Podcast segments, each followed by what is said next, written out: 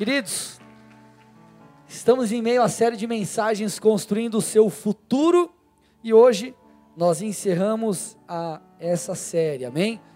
É, acredito que essa é a sexta mensagem nós já falamos sobre a importância de termos a mentalidade de um construtor, já falamos sobre a importância de governarmos a nossa alma, sobre o quão necessário é existir ordem para que venha o progresso, falamos sobre o poder da sabedoria e sobre coisas que aprendemos enquanto a vida não rompe. Se você perdeu alguma dessas mensagens, eu te encorajo a acessar lá no SoundCloud ou no podcast, coloca lá André Silva, você consegue escutar de, de novo, né, se você já escutou, ou consegue pegar a mensagem se você ainda não ouviu, ou vai lá no meu Instagram também tem um link, você acessa, quero te encorajar a escutar, porque querida, essa série ela tem sido incrível, Deus tem feito algo especial nesses dias, amém, amados?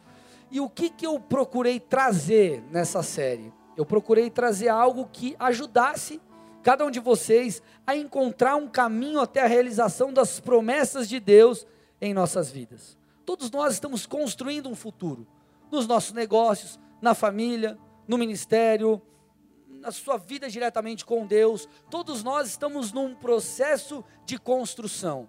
E o que vai nos levar lá é justamente saber o como, saber o que fazer. Então nós tratamos em toda essa mensagem de questões bem práticas que vão te conduzir a tudo isso. E na verdade, querido, alcançar a prosperidade, alcançar, né, irmão, casar. Casar é uma bênção, amém, igreja? Quem está casado aqui? Irmão, você casou, irmão. Olha, aleluia, só deu. Quem foi o Duque? Deu aleluia? Ô, Shelly, moral esse cara, hein? Irmão, vamos lá de novo. Você casou, irmão? Cara, vocês não estão entendendo, gente. Você não é feliz? Você casou? Você está mal casado? Você vai arrumar um probleminha em casa, irmão. Você casou, irmão? Cara, isso é incrível. Eu casei, cara. Eu, meu Deus, com uma mulher como a minha, aleluia. Amém, amados? É bom demais. É bom demais a gente ver pessoas testemunhando. Pastor, estava quebrado financeiramente, coloquei minha vida em ordem, eu vi Deus bradando na minha vida financeira, eu vi Deus me, me fazendo prosperar. Pessoas, querido, que chegam destruídas na igreja, nas emoções, quebrados por relacionamentos antigos e pessoas casando, se tornando, tendo um casamento feliz e abençoado. Querido, como é bom ver pessoas que chegam na igreja sem perspectiva alguma de vida e conforme o tempo vai passando, o Senhor vai operando, aquela pessoa começa a ter um sonho, uma visão. Amado, como é bom nós vermos histórias de derrota sendo transformadas em histórias de vitória. Mas a pergunta que eu quero fazer logo no comecinho dessa mensagem aí para você é: Será que o fim de tudo é isso? Querido, será que o fim é a gente arrumar um bom trabalho, ganhar uma grana, casarmos, termos um monte de filho, aleluia? Amém, diminuiu, né? Aleluia? E pronto? Será que o fim é nascer, viver e morrer? Querido, com certeza não. Amado, precisa existir algo a mais e na verdade existe algo a mais. Eu quero, eu quero criar um raciocínio aqui com você, e é muito importante você prestar atenção nos detalhes dessa ministração, porque nós estamos começando num ponto, eu quero conduzir vocês até algo lá na frente, porque eu creio que pessoas sairão completamente transformadas aqui hoje. Querido, Deus vai capturar o coração de alguns que você não vai ser nunca mais a mesma pessoa. Você não vai ser mais a mesma pessoa. Amém?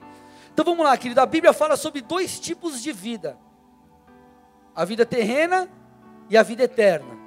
Sobre essa vida terrena, esse tempo que nós passamos aqui na terra, Salmo 144, 4 diz: Seus dias ou os nossos dias são como sombra passageira. Querido, o que é uma sombra passageira? É algo que simplesmente passou, acabou. No outro trecho da palavra, a Bíblia fala que a nossa vida é como um vapor, vai e passa. Agora, a vida eterna, a vida pós-morte, a vida eterna é aquela que nós viveremos por toda a eternidade. Querido, você parou, você tentou entender o que é eternidade? Você já tentou parar assim para pensar, cara, o que é algo eterno? Cara, é, Aí nós vemos essa vida 70, 80, 100, 120, 150, 200 anos, né? Aleluia. Isso é um, como um vapor, como uma sombra passageira perto da eternidade. E a maneira que nós vivemos aqui determina com quem passaremos a eternidade, ou com Jesus ou abraçado com o capeta. Está amarrado. Quem quer morrer abraçado com o capeta, levanta a mão. Ninguém, né? E não só onde passaremos, mas em que condição. Isso fala de galardão e de tantas, tantas outras coisas que da outra pregação. Amém? Agora, se a eternidade ou a vida que teremos pós-morte, ela é muito maior, é, cara, é infinitamente maior do que a vida aqui terrena, isso nos mostra, ou isso é, é, é já é, um, é, um, é uma maneira de nos ensinar que nós devemos priorizar as coisas de Deus. Vocês estão aqui comigo, amados? As coisas de Deus. É muito bom, gente, prosperar, é muito bom você chegar lá e falar, cara, comprou a casa dos teus sonhos, o carro que você sempre quis, você casar, ser muito feliz, você prosperar. É muito legal você ter a empresa que você sempre sonhou. É muito legal todas essas coisas. Só, querido, nós precisamos entender que a nossa principal construção não deve ser para as coisas da terra, mas para as coisas celestiais. Vocês estão aqui comigo, gente? Olha, olha, o, que, olha o que a Bíblia diz em Eclesiastes 2, 4 a 11. Olha o que diz o texto. Dediquei-me a projetos grandiosos, construindo casas enormes e plantando belos vinhedos. Fiz jardins e parques e os enchi de árvores frutíferas de toda espécie. Construí açudes para juntar água e regar meus pomares verdejantes. Comprei escravos e escravas, e outros nasceram em minha casa. Tive muito gado e rebanhos, mais que todos os que viveram em Jerusalém antes de mim juntei grande quantidade de prata e ouro, tesouros de muitos reis e províncias. Contratei cantores e cantoras e tive muitas concubinas. Tive tudo o que um homem pode desejar. Tornei-me mais importante que todos os que viveram em Jerusalém antes de mim, e nunca me faltou sabedoria.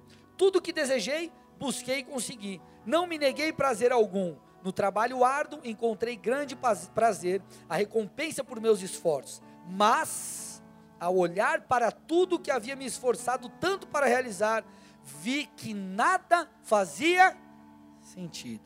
Era como correr atrás do vento. Não, vai, não havia nada que valesse a pena debaixo do sol. Por que, que esse texto diz isso? Porque, querido, por mais que alcançar todas essas coisas que ele citou e quaisquer outras que você possa conquistar, seja muito bom, se não houver um propósito divino por detrás disso, a conquista será como correr atrás do vento. Você vai chegar no final da sua vida e você vai falar: tudo isso aqui foi para nada. E quando eu falo nada, não falo que isso não é bacana, amém, igreja? Eu não estou falando aqui sobre você fazer um voto de pobreza e não, agora eu vou. Vocês estão me entendendo, amém?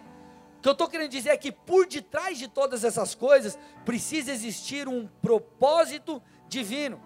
Tudo isso aqui, gente, me leva a entender que eu preciso, eu e você, nós precisamos buscar um significado maior do que simplesmente conquistar as coisas nessa terra. Um significado maior. Por que, que você vê que tem muita gente que o cara é rico, milionário, o cara tem dinheiro, querido, para dar e vender? Aí o cara daqui a pouco começa a dar o dinheiro para um monte de instituição de caridade. Isso é bacana? É. Mas o que, que, está na alma dessa pessoa? Buscando um propósito maior do que tudo aquilo que ele construiu. Vocês estão aqui comigo, igreja? Agora, é claro que conquistar as coisas é algo bom. Eu já disse isso aqui. Crescimento e avanço é o que Deus tem para nós. Você vê lá em Salmo 35: cantem de alegria e regozijo todos os que desejam ver provada a minha inocência e sempre repitam: o Senhor seja engrandecido, Ele tem prazer no bem-estar. Um outro texto diz: na prosperidade do seu servo. Deus quer que eu e você prosperemos, mas o fim de tudo não é a prosperidade, o fim de tudo não é a conquista, o fim de tudo não é você ser o cara. O fim de tudo não é isso. Sabe qual é o fim de tudo? Está lá em João 14, 13. João 14, 13, põe para mim na tela da Atena. Vocês podem pedir qualquer coisa em meu nome, e eu o farei, para que o Filho glorifique o Pai. Deixa o texto aí. primeiro, parênteses, tá? Vou abrir um parênteses. Esse texto não está falando que Jesus é o gênio da lâmpada mágica, tá? Ou usar, na usar durante a oração o nome de Jesus virou é um, tipo uma varinha mágica, né? Você usou o nome de Jesus, puf, Deus fez o que você quer. Não é isso. O que ele está falando é, tudo que nós pedimos em nome de Deus, de acordo com a vontade dele, ele vai fazer. Só que ele faz por quê? Ou para quê? Para que o Pai seja glorificado. Até aqui tudo bem, igreja? Pode tirar o texto. Tudo bem até aqui? Amém ou não? Vamos construir aqui algo. Querido, o fim de tudo é a glória de Deus. O fim de tudo é a glória de Deus. O propósito de tudo na minha e na sua vida precisa ser fazer o nome de Jesus conhecido.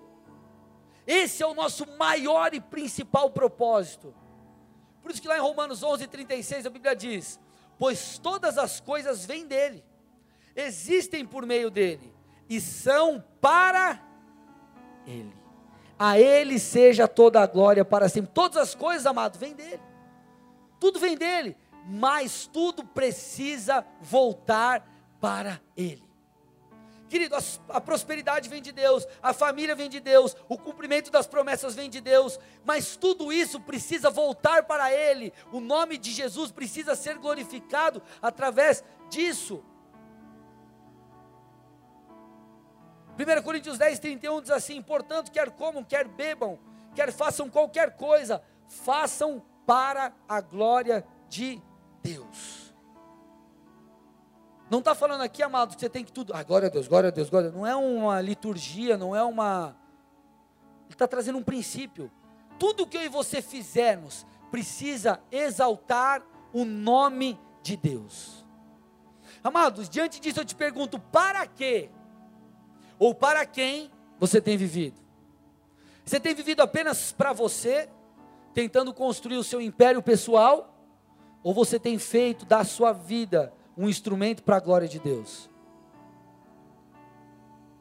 Amado, sabe quando você vai se sentir pleno? Quando você não apenas estiver vivendo com Deus, mas quando você estiver vivendo também para Deus. Eu vou repetir: você vai se sentir pleno, não apenas quando você viver com Deus. O que é viver com Deus? Vir à igreja, ler a palavra em oração, buscar ao Senhor, obedecer os mandamentos, mas você vai se sentir pleno quando você também viver para Deus. Sabe quando eu comecei a me sentir pleno, igreja? Quando eu não só vivi com Deus, mas eu comecei a servi-lo. Eu comecei a entender, querido, que é, eu não sou apenas um é, alguém, é, uma pessoa, alguém que pode receber uma bênção de Deus. Porque nós somos alvo da bênção de Deus, amém, igreja? Alvo do amor, alvo da paz, alvo da alegria, alvo da, da, da prosperidade, do milagre, da cura. Nós somos alvo de Deus. Jesus morreu na cruz por mim, por você, por vidas. Jesus não morreu por coisas. Jesus não morreu por coisas, morreu por vidas, por pessoas. Então nós somos alvo dessa bênção desse favor. Porém, querido, quando você entender que você também pode oferecer algo a Deus, você então vai entender o que é plenitude. Amado, pare e pensa nisso. Cara, Deus ele é santo, Deus nunca errou. Jesus veio na terra, ele nunca errou.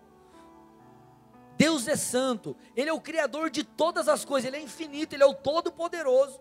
Mas mesmo assim, eu e você podemos agradá-lo através da maneira que vivemos, querido, isso é incrível. Isso é incrível. Como agradar o Deus que criou todas as coisas? Como agradar o Deus que nos formou e que não tem pecado? Então, a possibilidade de fazermos algo para Deus, isso deve encher o nosso coração de alegria e de vontade por fazer algo para Deus. Porque na verdade é isso que Deus espera de nós. Porque, querido, o destino, o fim da nossa vida, não é construir o nosso futuro para a nossa honra e para a nossa glória. Ou simplesmente para você passar nessa terra e falar, cara, conquistei muita coisa, fiz do meu nome um nome grande, famoso, sou o cara. Querido, isso é como correr atrás do vento. Uma vida vivida não para Deus é uma vida vazia. Então, sabe quando você vai se sentir pleno? Quando você não apenas viver com Deus, mas usar, por exemplo, os seus dons e talentos para glorificar a Ele. Querido, você acha que Deus te deu talento para quê? Você vai se sentir pleno quando você abrir mão, talvez, dos sonhos que você tem. Deus falou que não são os sonhos dele, para viver os dele. Você vai se sentir pleno quando você entender que você não precisa ser um pastor para alcançar pessoas. Que na verdade, querido, aqui é só o quartel-general para que vocês deem fruto. Eu vou contar algo para vocês. Eu eu estava aqui na igreja hoje, preparando a palavra.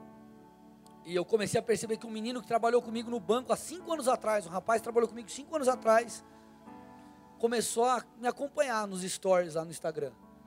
E aí eu falei, cara, engraçado, porque eu posto praticamente só coisa da igreja. Ele começou a vir, e vem de um tempo para cá. E aí eu olhei, eu falei, cara, tá rolando alguma coisa. Eu mandei uma mensagem para ele, e aí, cara, como que você tá? Quanto tempo? Como que tá o banco? Quanto você tá? Que agência você tá? Nananana, começamos a trocar ideia. E aí, cara, não sei o que. Aí daqui a pouco ele, cara, na verdade eu não tô legal. E ele começou a se abrir comigo. Agora, sabe, aí, aí na, na, conversa ele falou assim, pô, aí eu comecei a conversar com ele, falei, cara, vamos almoçar, vamos sentar, vamos almoçar, quero te ajudar, não sei o que, tal, tal, tal. Ele falou, cara, eu sempre te admirei, cara, desde a época do banco. Agora, sabe por que eu tive esse acesso e estou falando de Deus para ele, estou tentando trazer ele para Jesus? Porque eu trabalhei com ele no banco um dia. E ele viveu a mesma coisa que eu vivi.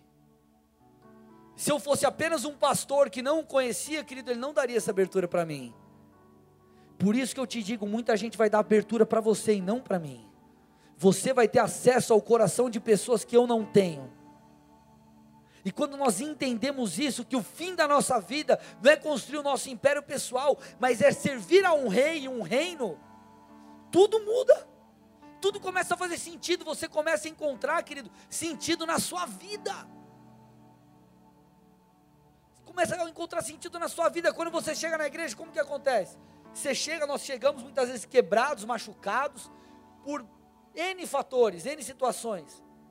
Mas aí nós encontramos Jesus, começamos a ter a paz de Cristo e muita coisa vai acontecendo. Mas, à medida que o tempo passa, o Senhor começa a abrir um espaço no nosso coração para que a gente sinta um vazio. E que vazio é esse? O vazio de fazer algo em prol do reino. Por isso que você começa a servir na igreja. Por isso que você começa a usar os seus talentos para glorificar a Deus. Por quê? Porque dentro de nós existe esse anseio de sermos relevantes. E querido, a maior relevância que você pode encontrar, a, a, a maior coisa que você pode fazer de, em relação ao propósito, é servir ao nosso Rei Jesus e ao seu reino.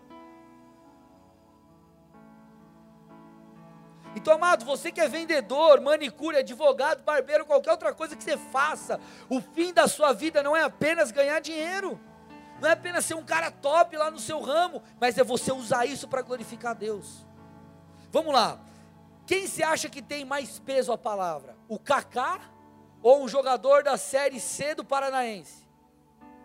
Os dois, vamos supor, os dois crentes cheios de espírito, quem se acha que tem mais peso na palavra? O Kaká, por quê? Porque ele é o Kaká. Deus quer levantar pessoas para alcançar outros. Então não adianta, querido, você escutar essa série e falar que legal, eu vou ter a mentalidade de um construtor, eu vou dar um passo, outro passo, vou construir na minha vida, vou alcançar, vou casar, meus filhos vão ser uma bênção, eu vou ganhar dinheiro e não sei o que, barará, eu vou governar a minha alma e eu vou, enfim, não adianta você construir tudo o seu futuro, você é excelente. Nós falamos sobre excelência nas mensagens anteriores, tudo mais. Se no final das contas você usa tudo isso para correr atrás do vento porque o fim da sua vida é algo muito maior, o propósito pelo qual, é, é, é, o propósito que servimos é muito maior do que nós mesmos. Então você já parou para pensar que Deus quer usar você para abençoar outras pessoas? Que Deus quer usar você para alcançar outras pessoas? Que Deus quer usar você para às vezes dar uma palavra para alguém, de alguma coisa, fazer uma oração por alguém, abraçar alguém. Você já parou para pensar nisso? Que de alguma forma Deus quer te usar? Às vezes dando um emprego a uma pessoa que está precisando. Não sei se já parou para pensar que Deus quer usar você. Eu não estou falando apenas da possibilidade de você ser usado, mas do anseio de Deus em te usar. São coisas totalmente diferentes. Uma coisa eu falo assim para você, ô cara, é, é, você pode servir algum ministério aqui na igreja e tudo mais e tal. Outra coisa eu falar, cara, eu quero que você sirva. E esse é o anseio de Deus, Deus quer nos usar. Deus quer te usar, irmão. E isso eu não, tô, não quero aqui mistificar a coisa. Trazer, né? Deus quer te usar, irmão. Sabe que às vezes Deus te usar? É você abraçar alguém que está chorando lá no teu trabalho. É você comprar uma cesta básica para alguém que está precisando. É você trazer uma palavra de consolo para quem está mal. É trazer uma palavra de renovo para quem está abatido. É fazer uma oração, mesmo sem saber dar o melhor conselho que você poderia. Vai falar, cara, deixa eu orar por você. Porque aí você vai dar espaço para Deus agir. É pregar o evangelho que não, não é mistificar a coisa. Mas é você no seu dia a dia fazer isso. Coisa simples, por exemplo, quando eu estava no banco, eu lembro que eu, eu dei o meu, eu procurei dar o meu melhor até meu último dia. E aí eu saí do banco, tudo mais e tal. Eu estava conversando com um amigo meu, que inclusive era meu cliente. E ele falou assim para mim, que ele estava na agência depois que eu saí, estava conversando com a gerente que ficou no meu lugar. Aí ela falou assim: Puxa, eu fiquei, eu fiquei impactada com o André. Ele até o último momento estava se dedicando, procurando fazer aquilo que ele deveria fazer na agência. Tipo assim, ele poderia, o último dia, podia estar lá de boa, só não, não, ele fez o melhor. E querido, essa coisa simples que eu aprendi na palavra impactou uma pessoa. E sabe por que impactou positivamente? Porque ela sabia que eu era crente e estava saindo para ser pastor. Então não teve aquela visão, crente é tudo folgado. Não, olha a postura do cara. Então, querido, Deus quer te usar sobre nós, existe uma responsabilidade. Nós carregamos as marcas de Jesus, o sangue de Jesus. E nós precisamos, através também da nossa postura, exaltar o nome dEle. Então, querido, aquilo que você faz, a tua vida, o teu, a, a, o teu dia a dia, seja você uma dona de casa, não importa. Não importa, o fim da sua vida é maior do que aquilo que você faz. A finalidade de tudo isso é muito maior, é exaltar o nome de Jesus. Eu estou me fazendo entender, igreja? E quando você vive com esse entendimento, você não planta apenas coisas terrenas, você planta na eternidade. Você planta na eternidade. Olha o que diz Romanos 12, 6 a 8. Romanos 12, 6 a 8. Deus, em Sua graça, nos concedeu diferentes dons. Portanto, se você tiver a capacidade de profetizar, faça-o de acordo com a proporção de fé que recebeu. Se tiver o dom de servir, sirva com dedicação. Se for mestre, ensine bem. Se o seu dom consistir em encorajar pessoas, encoraje-as. Se os for o dom de contribuir, dê com generosidade. Se for de exercer liderança, lidere de forma responsável. E se for de demonstrar misericórdia, pratique-o com alegria. O que, que ele está falando? Cara, Deus te deu um dom, você tem que usar esse dom. Você tem que usar esse dom. Cara, você tem tal dom, usa esse dom. Só que usa esse dom para quê? Não apenas para você conquistar coisas nessa terra, mas para exaltar o nome de Deus. Cara, se o teu dom é tocar, toca na igreja.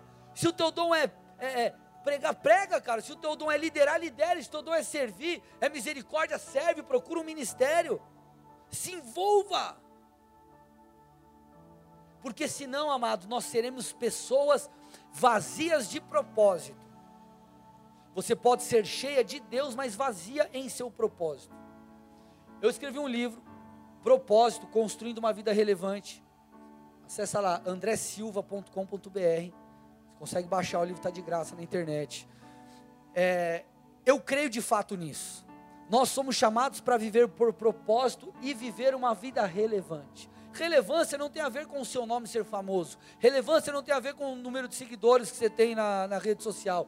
Relevância tem a ver com viver aquilo que Deus pediu para você viver. Fazer aquilo que Deus pediu para você fazer. Não é só viver com Deus, mas é viver para Deus. E querido, quando você tem esse entendimento, você não tem problema em viver a vontade do Senhor. Quando o pastor Bigard me ligou para assumir a igreja de Colombo, no início de 2014, Aquilo para mim foi um motivo de muita alegria, mas não foi um motivo de surpresa. Sabe por quê? Porque a decisão de ser um pastor e de entregar minha vida totalmente a Deus não foi tomada naquele momento, já tinha sido tomada, ó, anos atrás. minha vida já era de Deus. Então, quando eu recebi aquela ligação, eu falei assim, pastor, só me fala o dia e a hora. Deu três dias eu estava pedindo para sair do banco, deu 15 dias eu já estava fora, e é isso aí. Por quê? Porque eu entendi que a vida não vale a pena ser vivida se não for para viver o propósito de Deus. E amado, de verdade, eu não estou aqui com baboseira de crente, tá? Ai, você tem que viver uma vida para Deus, para propósito. Eu estou falando de algo genuíno, algo que só quem vive sabe o que é. Vocês estão aqui comigo, igreja? Eu sei que em muitos momentos se dedicar, se entregar em prol do reino, é algo cansativo, é algo desgastante. Querido, quantos de nós não nos sentimos, quantas vezes não nos sentimos esgotados? Cara, esgotados no físico, esgotados nas emoções. Agora, muitas vezes nós falamos assim, cara, eu me sinto assim porque eu sou fraco. Eu me sinto assim porque, ah, cara, acho que eu sou muito fraco. Na verdade, você não se sente assim porque você é fraco. Você está sentindo assim porque você está dando o seu melhor. Querido, quem não faz nada não se desgasta, não. Quem, quem não faz nada, está de boa. Quem se desgasta é quem paga o preço. Só se desgasta quem está lá, querido, na frente, batalhando, servindo, fazendo algo para Deus. Então o desgastar não deve ser um motivo, muitas vezes, de tristeza, tem que ser um motivo de alegria. Você tem que falar, cara, eu estou dando o meu melhor, eu estou gastando e desgastando a minha vida em prol do reino. Sabe o que eu vou fazer agora? Estou cansado, eu vou renovar as minhas forças no Senhor e vou voar mais uma vez alto como águia. Vocês estão aqui comigo, amados? Então dê glória a Deus aí bem forte, uma salva de palmas a Jesus.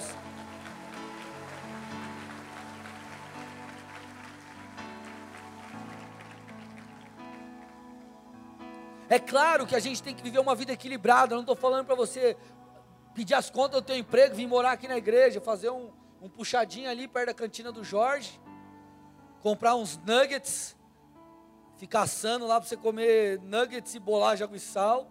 Não estou falando isso, amado. Nós precisamos viver uma vida equilibrada. Mas o que eu quero te dizer é que vale a pena viver uma vida para Deus.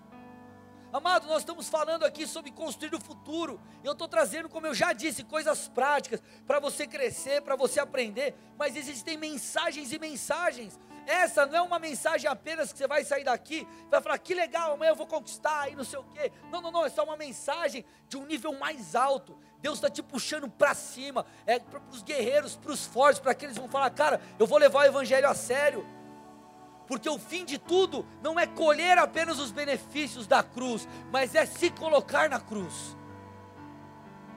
Vocês estão aqui comigo, amados? Por isso que Paulo disse em 2 Coríntios 12, 15: Por vocês, de boa vontade, Paulo está falando, por vocês, para que os irmãos de Corinto, por vocês, de boa vontade, porque eu quero, eu me desgastarei e gastarei tudo que tenho Aí ele fala assim: embora pareça que quanto mais eu os ame, menos vocês me amam. Não importa se estão me amando ou não estão me amando. O que importa é que eu vou gastar e desgastar minha vida em prol do reino, em prol do rei. Aleluia. Agora, para que isso aconteça, nós precisamos é, amadurecer no nosso, na nossa maneira de pensar. Paulo diz: enquanto eu era menino, vivia como menino, pensava como menino. Agora que eu cresci, eu não penso, eu não vivo mais como menino. Então, querido, nós precisamos elevar o nosso nível. Nós precisamos amadurecer na nossa maneira de pensar. A maneira que é, é a, através da qual nós vemos a nós mesmos. Quando você olha para a palavra, você começa a perceber que é, muitas coisas dizem respeito à nossa identidade. 1 Pedro 2,9 diz assim: para mim aí. Vocês, porém, são. Então já começa assim: vocês, porém, são. Fala sobre quem somos. Eu e você somos isso aqui. Nós somos isso. Geração eleita, sacerdócio real, nação santa, povo exclusivo de Deus, para anunciar as grandezas daquele que os chamou das trevas para sua maravilhosa luz. Pastor, quem eu sou para Deus? Você é esse aqui, ó. Nós somos eleitos Deus nos escolheu, Deus nos encontrou, Deus colocou diante de mim, de você, a sua misericórdia e o seu perdão. Querido, nós fazemos parte, nós somos sacerdotes reais. O que, que significa isso? Somos sacerdotes e reis. Sacerdócio fala da nossa interação com Deus. Fala do teu contato com Jesus. Você pode falar com Ele, Ele falar com você. Deus não é aquele cara que mora lá em cima, que você não tem contato. Não, não, não. O Espírito Santo habita em nós, Ele quer conversar com você, te ensinar. Ele mora dentro de você. Sacerdócio. Mas é um sacerdócio real. Isso fala de governo. Isso fala de estabelecer o reino na terra. Nós também somos um povo santo. E quando você começa a entender essa coisa, você fala assim, cara, peraí, eu estou vivendo em pecado, mas Deus fala que eu sou um povo santo. Aí você fala, não está batendo, eu sou um povo santo, mas eu estou vivendo em pecado. Aí você fala, não, não, não, preciso alinhar minha vida. Eu não sou o pecador lá. Ou melhor, eu não sou aquele cara que vive num mundão quebrado, zoado. Deus quer me fazer um povo santo, eu faço parte desse povo em Jesus Cristo. Então, sabe o que acontece, amado? Você começa a alinhar a sua vida com isso aqui, porque essa é a sua identidade. Sua identidade não é o que falam lá fora de você. Sua identidade, querido, não é. A tua condição pode ser uma condição de pecado, mas em Jesus Deus te faz isso. Estou me fazendo entender? Então, quando você entende essas coisas, a tua vida começa a ser mudada e você começa a alinhar a tua maneira de viver com a sua real identidade. Por exemplo, eu sou o pai, e porque eu sou o pai, preciso me portar como um. Se meu filho faz alguma coisa que eu preciso corrigir, não posso falar, é, vou zoar também. Eu preciso corrigir ele, por quê? Porque eu sou pai. Então, quem você é, vai determinar aquilo que você fará. E o que o texto fala? Volta para mim lá. Volta o texto, 1 Pedro 2,9. Então nós fomos eleitos, Ele nos santificou, porque esse texto aqui ele não fala só de quem somos, ele fala de um processo de Deus nas nossas vidas. Então ele fala: nós fomos achados por Deus, Ele nos santificou, nos fez sacerdotes e reis, é, que governam sobre o pecado, a fim do que? De levarmos o reino de Deus, trazermos o reino de Deus à terra. Então, querido, nós estamos construindo um futuro não só para nós e para nossa família. Nós estamos construindo principalmente um futuro para Deus. E se você entender isso, que você é todas essas coisas, você foi escolhido por Deus, você interage com o Senhor, você governa sobre o pecado, você é alguém exclusivo para quê? Para anunciar as grandezas daquele que os chamou das trevas para a sua maravilhosa luz. Quando você entende, amado, você muda a tua maneira de viver. E é isso que nós precisamos mudar a maneira que nós vemos, precisamos renovar a nossa mente, precisamos, querido, mudar aqui a nossa cacholinha, porque é só assim que nós viveremos o reino de Deus. Vocês estão aqui, amados, são meio dispersos, vocês estão me entendendo? Amém? Mateus 4,17. A partir de então, Jesus começou a anunciar a mensagem: arrependam-se, pois o reino dos céus está próximo. Querido, Deus deseja implantar o reino dele aqui na terra, mas para isso precisa existir algo chamado arrependimento. O que é arrependimento? Se você vai estudar um pouco mais a fundo a palavra arrependimento, Lá no original dela é metanoia. O que é metanoia? Mudança de mente. E se nós entendermos isso, você vai perceber porque muita gente não vive o reino na terra. Porque vamos lá, igreja. Vamos lá. Lá em Lucas 17, 21, a Bíblia fala que o reino de Deus já está entre nós. Já está entre nós. Agora, se já está entre nós, né? É só para mim, ou só para o irmão que está do seu lado? Para nós se o reino de Deus, Deus está entre nós, porque muitos não acessam esse reino? O reino está aqui já. Por que, que muitos não acessam? Por causa da maneira equivocada que pensam, inclusive sobre si mesmo. Se você não se vê como Deus te vê, você não vai viver o reino de Deus. Presta atenção nisso. Se você não se vê como Deus te vê, você não vai viver o reino de Deus. Se você não se vê como alguém santificado, você nunca vai se tornar alguém santo. Por que, que você acha que Satanás fica soprando no, no, no, nos nossos ouvidos? Ah, cara, se era tal pessoa, como que você quer pregar o evangelho? Você é um bêbado, você é um drogado, você começa a falar um monte de coisa. Por quê? Porque ele quer que você acredite que essa é a sua identidade, mas não. Quando nós entendemos quem Deus nos faz ser, isso é tão poderoso que te leva a uma postura diferente. Por isso nós precisamos mudar a maneira que nós pensamos sobre nós mesmos, como nos vemos, amado. Você não é qualquer um, não. Você é alguém escolhido, você é alguém separado, não só para viver com Ele, mas para viver para Ele. E quando você entende isso, você fala, cara, peraí, a minha vida, eu sou tão grato a Deus que minha vida não é só construir para mim, não é só usar o nome de Jesus, usar os princípios bíblicos, as leis bíblicas para eu prosperar para eu ter um emprego legal, para eu ser feliz no meu casamento, para eu ter paz interior, para conseguir deitar minha cabeça no travesseiro e dormir tranquilo. Você fala: não, não, não, viver assim é muito egoísta. Eu preciso fazer alguma coisa para Deus. Porque quando você entende isso, você percebe que a construção do seu futuro anda de mãos dadas com a construção do reino, porque o seu futuro é construir o reino também. Você fala, cara, minha vida não é mais minha, eu fui comprado, minha vida é de Deus. Então a minha construção não é só para o meu futuro próprio, mas é a construção para o reino de Deus. Eu estou tentando me fazer entender, vocês estão compreendendo a igreja? Cara, eu estou tão entusiasmado que eles estão quietos. Vocês estão prestando atenção? Ah, então tá bom. Por isso que a Bíblia diz: Ei, tudo vem dele, mas tudo volta para ele. Agora, sabe o que é o mais legal? Estou fechando a mensagem.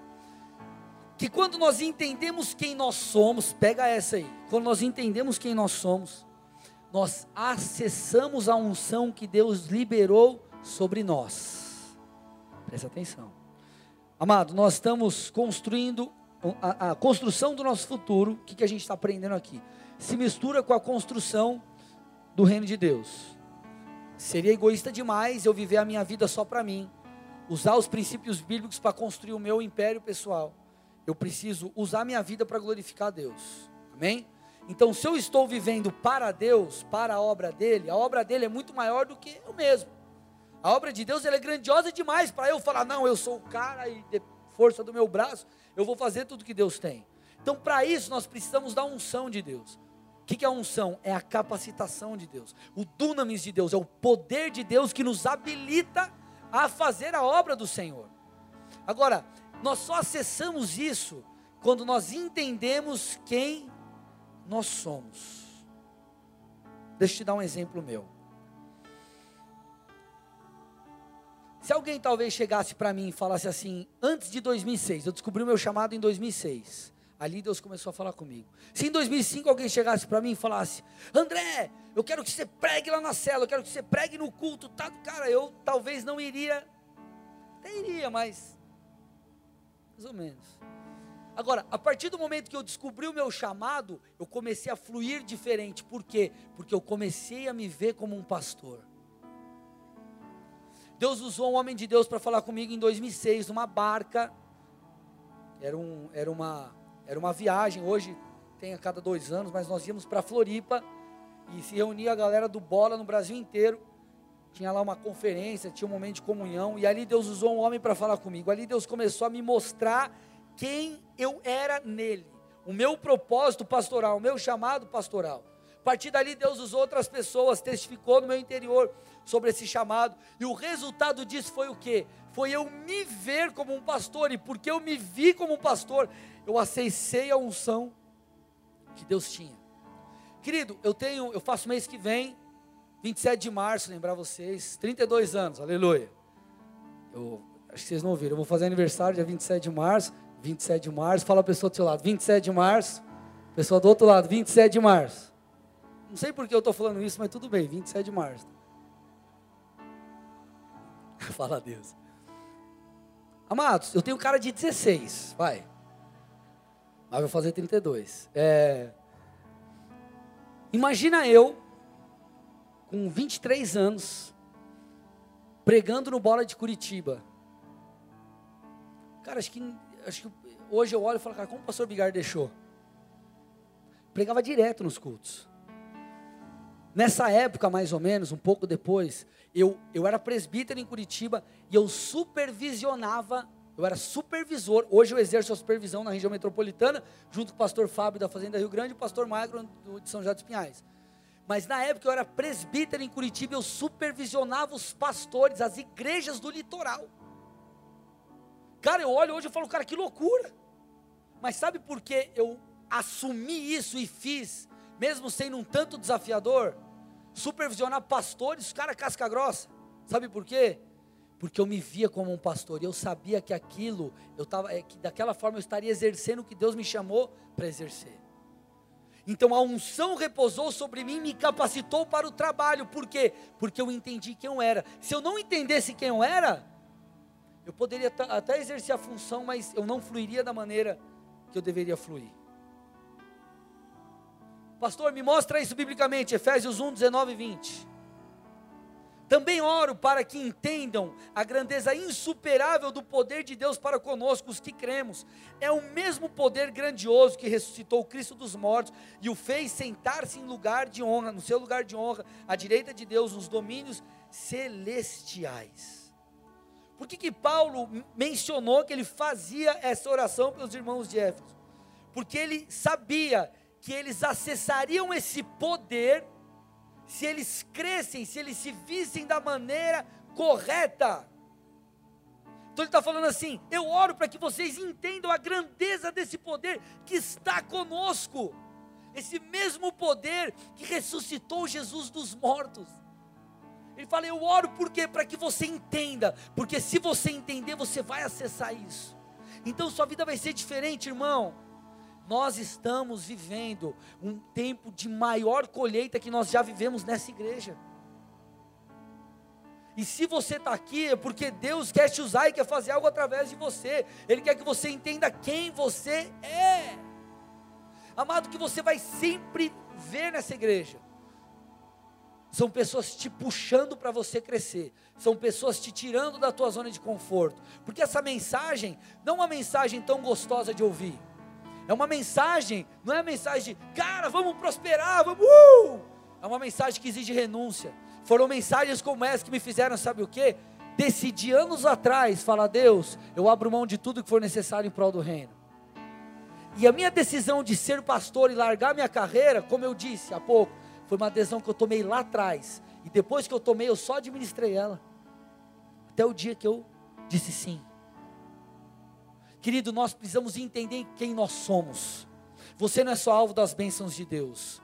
Deus quer que você seja bênção para alguém. Deus quer que você faça algo em prol do reino. Isso passa pelo se enxergar da maneira correta. Porque isso vai te tirar da zona de conforto. Provérbios 23, 7. Porque, como imagina em sua alma, assim ele é. O que esse texto está nos dizendo? Que a maneira como nos vemos determina como seremos. Querido, você já viu o cara que é, um, a, que é a síndrome do coitadinho? Você já viu alguém com a síndrome do coitadinho? Ai, pastor, nada dá certo para mim. Ah, pastor, eu nunca vou casar. Ah, pastor, eu nunca vou prosperar. Ah, pastor, Deus nunca vai me usar. Ah, pastor, ah, pastor, ah, pastor, ah, pastor. Você já viu alguém assim? Você já viu essa pessoa conquistando alguma coisa? Não. Por quê? Porque como ela se vê, ela será. Se ela se vê como um coitado, ela vai ser um coitado. Agora, se você, querido, se vê como alguém, cara, o Espírito Santo habita em mim, eu não sou qualquer um, não. Deus habita em mim. Ele me ungiu para algo. E se ele me ungiu para algo, cara, não importa, eu vou fazer, eu vou fluir, eu vou, eu vou corresponder com Deus. Querido, eu estava numa. É, ano passado eu fui dar um treinamento com o pastor Bigardi em Brasília. E aí o pastor Bigard foi pregar numa igreja, eu fui pregar numa outra. Só que essa outra igreja era uma assembleia, a primeira assembleia de Brasília, funda, fundada em 1950 em Bolinha. E aí o pastor me chamou, ah, vamos pregar lá no culto da noite e tal. Só que, cara, eu não, eu levei calça, camisa, como eu tô, Vans. Só que eu dava camisa xadrez. Aí o pastor me pegou lá onde a gente se encontrou no lugar, pegou. E quando o pastor me recebeu, ele, cara, de terno, mas pensa um cara tipo Mano, o cara tava alinhado. Cheguei na igreja, irmão. Parecia que era um casamento. Você tá ligado? Quem é de igreja mais tradicional tá ligado. Tipo assim, não é. é, é estica. Os irmãos ficam cinco horas se arrumando para ir pro culto. Cara, pensa a galera na estica. Eu falei, mano do céu. Eu com esse jeito, camisa quadriculado, parecia que é para festa junina. com vans no pé, numa igreja tradicional, com cara de moleque, o pastor aí top, mais velho que eu. Aí eu falei assim, cara, quer saber? Deus já tinha falado comigo no hotel que ele ia fazer. Falei, cara, quer saber? Eu estou aqui porque Deus mandou, Deus quis que eu tivesse, eu tenho uma mensagem, vou fazer, pronto, acabou. Deus veio, fluiu, tocou vidas e foi uma bênção. Por quê? Porque a minha autoimagem era correta. A minha autoimagem não era uma imagem de coitado. Ai, mas eu vou pregar. O que, vão pensar de mim? É porque eu sou um menino? Ou porque isso? Porque eu estou de vans no pé? Ou porque eu estou de camisa quadriculada? Vão achar que eu vou dançar quadrilha? Irmão, estou nem aí porque vão pensar. Vocês estão aqui comigo? Porque eu, Deus me levantou, Deus me colocou ali, então eu vou fazer o que Deus pediu para fazer. Ponto. E por causa disso a unção veio. Amado, se você não se vê da maneira correta, não entender quem Deus te fez ser, você não vai ter autoridade. Por exemplo, enquanto você não se vê de verdade como um pai, porque quem se vê como um pai não é só quem é pai porque teve um filho. Quem fala, cara, não, eu sou o pai, eu sou uma mãe. Quando você precisa falar com o teu filho, você só fala naquele tom. Você dá aquela olhada, mas tem autoridade no bagulho. Criança, por quê? Porque você se portou como pai. Não estou falando de gritar, amém, igreja? Seu moleque! Seu peste! Não estou falando disso. Estou falando de uma postura. E por que você tem essa postura e dessa postura flui autoridade? Porque você sabe quem é. Querido, Deus quer que você construa o seu futuro. Deus quer que você prospere, ganhe dinheiro, que você seja feliz, você case, tenha 5, 10, 15, 20 filhos, que você monte duas, três, quatro, cinco empresas. Cara, vai, vai fluir, cara. Vai, vai ser uma bênção. Só que viver só para você é egoísmo demais. Usar isso para construir um império pessoal, e não é só questão de egoísmo, é questão de vazio. Você já parou para pensar em você usar o seu dom, como eu já disse, para servir a Deus? Em fazer lá, querido, do teu negócio, da tua academia, ou sei lá o que você tenha, um lugar para abençoar pessoas.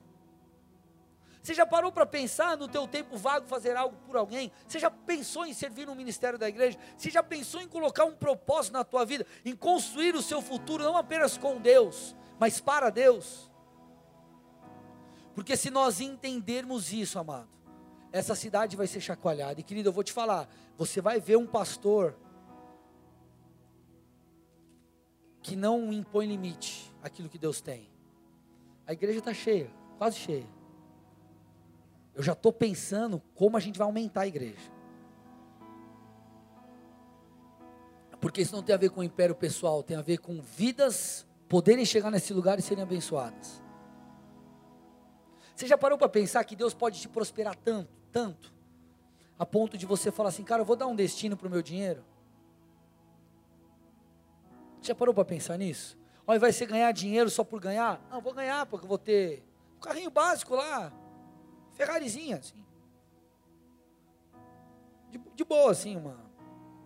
Bem suave. Não, quantos quartos na tua casa? Uns 15 suítes. Amado, coloque propósito na tua vida. E não tem propósito maior do que cooperar com Deus para que o reino venha à terra. E o mais incrível é quando você entende isso, cara, Deus libera uma unção sobre a sua vida. Na verdade, você acessa a unção que já está sobre você. Deus já havia me escolhido como um pastor, só que eu comecei a acessar isso quando eu entendi quem eu era. E aí, meu irmão, você começa a viver coisas maravilhosas em Deus. Se cada um aqui entender que você é um agente de transformação, se cada um entender que dentro de você habita o Espírito de Deus, você pode transformar as pessoas ao seu redor. Eu não estou falando que você precisa ser o maior evangelista do mundo, altas técnicas para evangelizar os outros. É bom que fosse, mas eu digo de você simplesmente manifestar o reino através de um amor, de uma palavra, de algo, abençoando alguém, fazendo alguma coisa em prol do reino. Coloque propósito na tua vida, irmão. Estabeleça o reino de Deus na terra. E sabe o que é mais importante para Deus? Vidas. Chame pessoas para vir no culto. Traga seus amigos, porque Jesus morreu por vidas, não morreu por coisas.